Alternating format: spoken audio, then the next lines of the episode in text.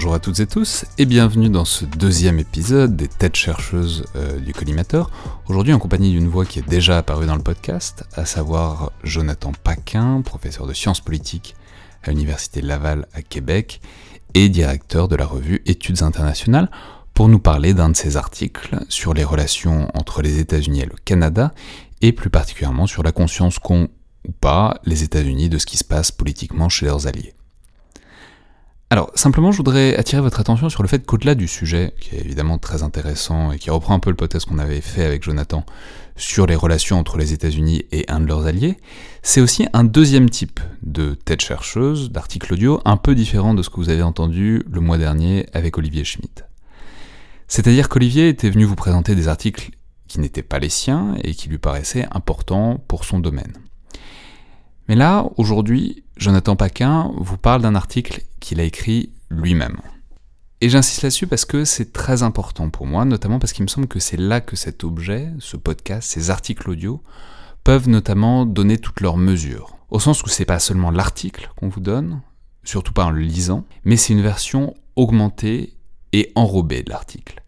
C'est-à-dire que je pense que ça permet de donner un peu de ce qui manque à beaucoup d'articles dans des publications scientifiques, parce que ça n'y a pas sa place, disons, académiquement et canoniquement, c'est-à-dire c'est l'histoire qu'il y a autour. Parce que les idées et les articles ne sont pas des choses désincarnées et abstraites, il y a une raison, il y a un contexte, euh, ce qu'on a parfois appelé un dispositif, qui font qu'on a une idée, une piste, qu'on la mène, si ce n'est jusqu'au bout, au moins jusqu'à un aboutissement suffisant pour publier un article, même si c'est pour dire qu'il y a un certain nombre de voies de garage. Et généralement, je vous le dis pour, parler quand même avec beaucoup de chercheurs, souvent sont vraiment des super histoires qui en plus humanisent un peu l'objet très théorique qu'est l'article. En outre, donc faire ce type de tête chercheuse, ça permet de poser des questions qui sont vraiment importantes sur la vie de l'article et qui sont effacées de la quasi-totalité des publications et que vous allez trouver un peu dans ce podcast, même si elles y sont pas toutes. Savoir d'où est venue l'idée, comment est-ce que ça s'est passé dans l'enquête, quels ont été les obstacles, les limites, la méthodologie, quels ont été les problèmes de la méthodologie, est-ce qu'il a fallu tout reprendre en plein milieu, ce qui arrive assez souvent en fait. Mais aussi euh, ensuite après, quels sont les résultats les plus convaincants, et puis comment est-ce qu'ils ont vieilli depuis la publication et aussi, en fin de compte, comment est-ce que ces pistes-là peuvent être prolongées par des recherches ultérieures, puisque c'est aussi un des, choses dans la recherche scientifique, c'est qu'elle est incrémentale, c'est-à-dire qu'on reprend les articles des autres et on essaye de les pousser plus loin.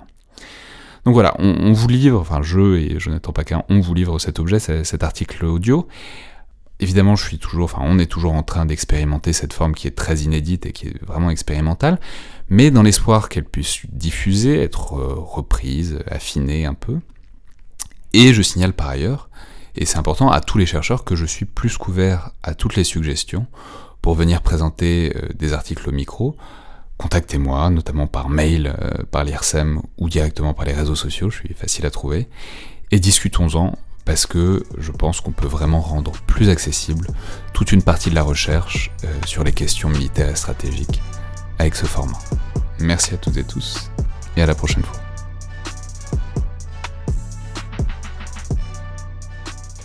Bonjour Jonathan Paquin. Bonjour. Alors on est ici pour euh, parler, vous nous expliquer, pour qu'on parcourt ensemble un article euh, un article qui date de 2018 et qui s'appelle euh, US Partisan Perceptions on Stephen Harper's Shift in Foreign Policy, euh, publié dans le International Journal. Donc, c'est un article où vous examinez la manière dont, disons, le changement euh, lié au Premier ministre, enfin, au mandat du Premier ministre Stephen Harper, donc de 2005 à 2015, 2006 à 2015. Voilà. dont son changement en politique étrangère a été reçu aux États-Unis. Alors expliquez-nous un peu l'idée derrière l'article. Alors l'idée m'est venue lorsque j'étais en, année d'études et de recherche à, à, SAIS, à la School of Advanced International Studies euh, à Johns Hopkins à Washington. Je travaillais sur les relations transatlantiques notamment à cette époque. Et euh, plusieurs de mes collègues discutaient de la transformation en politique étrangère canadienne sous Stephen Harper. Certains parlaient d'une rupture en politique étrangère, d'autres parlaient d'une révolution en politique étrangère sous Stephen Harper. L'objectif semblait pour Harper de, se dissocier en fait des gouvernements libéraux ou de la gouvernance libérale des 50 euh, euh, années précédentes. Donc Stephen Harper est un conservateur, on dirait que c'est une politique un peu néoconservatrice Oui, c'est-à-dire, euh, c'est l'idée que le Canada euh, doit d'abord et avant tout réfléchir à ses intérêts en termes euh, économiques et militaires, etc., qu'il doit chercher à, à, s'affirmer davantage, qu'il doit avoir une, disons, des positions peut-être plus dichotomiques par rapport aux joueurs dans le système. C'est-à-dire qu'il connaissait très bien ses amis, il fustigeait ses ennemis pour Stephen Harper, les Nations Unies, bon, oui, c'est important, mais il ne fallait pas nécessairement faire une priorité. C'était l'idée du Canada First, en fait. Hein. C'était le titre de sa politique de défense en 2008. Donc, on est euh, presque dix ans avant le America First. Euh, alors voilà, et, donc certains changements se sont opérés sous Harper, notamment un rapprochement euh, entre le Canada et Israël, qui était, qui était très très prononcé. Et, mais ce, ce, débat, en fait, occupait essentiellement les universitaires canadiens. C'était une discussion entre eux. Les gens disaient, mon Dieu, on a changé, on n'est plus ce qu'on était, etc. Alors je me suis dit, moi, je suis à Washington. Ce serait peut-être intéressant de voir ce que notre principal allié pense de cette rupture ou soi-disant rupture dans la politique étrangère canadienne. Ce qui est intéressant, c'est que c'est aussi le postulat, c'est que toutes les politiques étrangères canadiennes sont à examiner aussi du point de vue de la perception américaine, puisque rien, enfin pas rien, mais beaucoup de ce qui se fait en politique étrangère canadienne doit être tempéré parce que ce ou quoi, à quoi les États-Unis consentent. Oui, alors ce qui est intéressant, c'est oui, que notre politique étrangère canadienne est toujours bien calibrée et toujours élaborée en bonne partie euh, en gardant en tête les intérêts des États-Unis, les réactions américaines. Par contre, une fois que nos, nos, politiques sont adoptées, euh, ce qu'on constate, c'est que bon, les Américains ne paient pas nécessairement euh, attention à nos politiques, à moins que ça, ça, pose vraiment problème pour eux.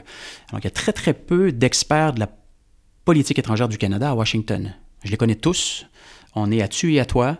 Euh, c'est un tout petit milieu. C'est toujours les mêmes qui sont euh, sollicités par le Congrès, par la Chambre ou par le Sénat dans, le cadre de commissions. Euh, donc, ce sont des gens qui ont énormément de pouvoir sur les enjeux canado. Euh, ce ne sont pas forcément des officiels, ce sont aussi des chercheurs. Etc. très souvent, ce sont des chercheurs. C'est le milieu intellectuel, c'est le milieu stratégique de Washington, quoi. Oui, tout à fait. Le blob. tout à fait. Oui, oui, le blob, pour reprendre l'expression de Stephen Walt. Euh, mais alors voilà, donc je me suis dit pourquoi pas une étude sur la perception de ceux qui sont ou qui étaient en poste euh, euh... donc, donc maintenant, il faut parler de la méthodologie. Vous avez, donc c'est des entretiens, quoi. C'est, voilà. Alors la seule façon pour moi vraiment d'aller euh, d'aller chercher des infos, c'était de rencontrer les principaux joueurs de la politique étrangère américaine. Donc j'ai rencontré tous les anciens ambassadeurs des États-Unis à Ottawa depuis quoi 2004 ou 2005. Euh, j'ai rencontré également euh, ceux qui étaient responsables des relations canado-américaines au Conseil de sécurité nationale sous Bush et Obama. J'ai rencontré euh, les responsables du Canada Desk au département d'État. J'ai rencontré des sous-secrétaires qui étaient responsables des relations. C'est toujours intéressant, c'est des gens qui parlent facilement à un chercheur. oui, surtout en fait, lorsqu'ils sont... Euh, Parce que vous voyez, en France... Euh, c'est impossible. La, haute, fonction publique... je ne sais pas pour l'Europe, mais pour la France, effectivement, pour euh, l'avoir testé à travers les travaux de certains de mes doctorants, c'est à peu près impossible d'obtenir de l'information. C'est toujours secret défense, et puis on fait toujours très, très attention à ce qu'on dit. Aux États-Unis, avec le système présidentiel qu'on connaît, dès qu'une administration est quitte, ben, la plupart des conseillers vont soit dans le privé ou vont dans les think tanks. Euh, et, se préparent en fait au retour de leur parti à la Maison-Blanche. Ce sont des gens qui partagent énormément d'informations. Ils n'ont pas de complexe face à d'autres pays. Ils sont vraiment, on sent, qu'ils sont tout à fait à l'aise de dire les choses, puisque bon, les conséquences ne sont pas nécessairement euh, lourde pour eux. Euh, ils sont après tout la première puissance, ils peuvent se permettre de dire les choses et j'ai pu obtenir énormément d'informations de cette manière. Bon, tous ceux que j'ai rencontrés, je crois que j'en ai rencontré 11 ou 12, ont, euh, ont demandé l'anonymat, mais je suis allé chercher énormément d'informations en posant des questions vraiment, des questions systématiques, c'est-à-dire que c'était toujours les mêmes questions que je posais, c'était des entretiens semi-directifs. Et ça me permettait donc de comparer les réponses entre des, comme on dit, des officials qui étaient soit du Parti républicain ou du Parti démocrate. Et donc... Et donc, c'est quoi les conclusions? Bah, Qu'est-ce que vous avez trouvé? Alors, la, première conclusion, c'est qu'il y a une, une, une, différence dans la perception entre les démocrates et les républicains de ce que le Canada fait à l'étranger. Du moins, c'était le cas sous l'administration Harper, de Stephen Harper. Tout, à peu près tous les républicains que j'ai rencontrés m'ont dit Ah, Stephen Harper avait une excellente politique étrangère. Contrairement à Barack Obama, qui était dans, une relation plutôt difficile avec euh, Benjamin Netanyahu, Harper, lui, était un fidèle allié d'Israël. En fait, ce que Harper a fait pendant son règne, si je puis dire, c'est de maintenir la ligne traditionnelle de Washington face à l'État d'Israël, pendant qu'Obama cherchait une solution euh, avec l'Iran, qui a mené au JCPOA à, l'été 2015, etc. Donc, une très bonne, euh, une très bonne réaction euh, de la part des, des, républicains par rapport à notre politique étrangère. Chez les démocrates, alors, eux étaient euh, aux affaires lorsque, lorsque Harper adoptait certaines politiques. Parfois, les décisions de Stephen Harper agaçaient un peu, surtout lorsqu'il était question de l'Iran ou qu'il était question d'Israël. Alors là, on sentait un peu plus de frustration. Oui, parce qu'en plus, euh, le, le, enfin, ce qu'on disait tout à l'heure aussi, le Canada est dépendant des États-Unis, donc c'est compliqué d'avoir un allié qui est dépendant de vous, qui vous contrarie. Absolument. Moi, il y, a des gens au Conseil de sécurité nationale qui m'ont dit, écoutez, euh, dès qu'on avait des rencontres avec euh, nos homologues canadiens, ils cherchaient à obtenir des concessions sur différents, sur différents sujets. Euh, et en même temps, ils nous, c'était la claque au visage en adoptant des politiques critiques à l'endroit de de, la ligne Obama face au Moyen-Orient, face à l'Iran, etc. Donc, oui, on considérait que les, Canadiens, en quelque sorte, crachaient dans la soupe. Euh, donc, ça crée des, bon, de, légères tensions. Hein. Euh, toute chose, euh, il faut, garder le, en tête que ce sont des enjeux bien précis dans, une relation binationale qui est extrêmement complexe et diversifiée. Mais oui, donc y avait, il y avait une différence dans la réaction aux politiques de, Stephen Harper. Ça, c'est certainement le premier élément qu'on doit garder en tête. Le deuxième élément, c'est que voilà, les Américains, malgré ce qu'on pourrait penser, ont une connaissance limitée de notre politique étrangère. Parce que le Canada n'est pas sur l'écran radar. Euh, et d'ailleurs, on dit souvent à la blague au Canada, notre objectif, c'est de ne jamais être sur l'écran radar. Parce que les États qui sont sur l'écran radar, généralement, ben, c'est pour de mauvaises raisons. Euh, alors voilà, ça c'est la deuxième conclusion. Euh, somme toute, les Américains connaissent assez mal notre politique étrangère. La troisième conclusion, c'est qu'on ne perçoit pas véritablement de rupture sous Stephen Harper à Washington.